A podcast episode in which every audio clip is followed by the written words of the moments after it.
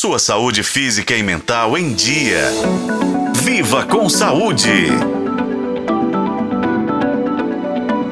Você com certeza já ouviu alguém falar sobre anticorpos. Mas sabe o que eles são e qual a importância deles?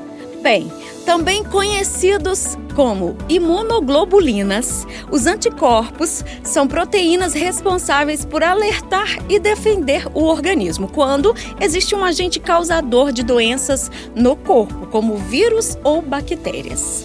Assim, eles entram em combate para eliminar essas doenças, além de ativar outras células para ajudar nessa tarefa.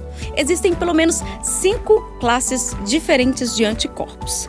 Mas a grande novidade aqui é que a ABV recebeu no ano passado a aprovação da Anvisa do primeiro anticorpo biespecífico do Brasil e da América Latina, chamado Epicoritamab para o tratamento de um dos linfomas não Hodgkin mais comuns e agressivos que existem.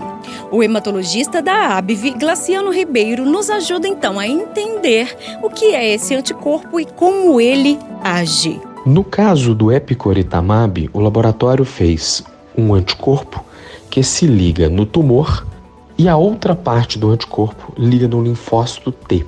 Com isso, a destruição do tumor pelo linfócito é rápida e eficaz.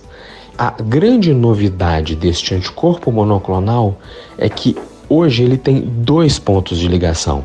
Um ponto se liga no tumor e o outro ponto se liga no linfócito T. Esta ponte faz com que isso seja mais efetivo do que a geração anterior de anticorpos monoclonais. A gente percebe a importância desse anticorpo quando descobre que o INCA, Instituto Nacional de Câncer, estima que entre 2020 e 2022 surgiram quase 12 mil novos casos de linfoma não Hodgkin no Brasil.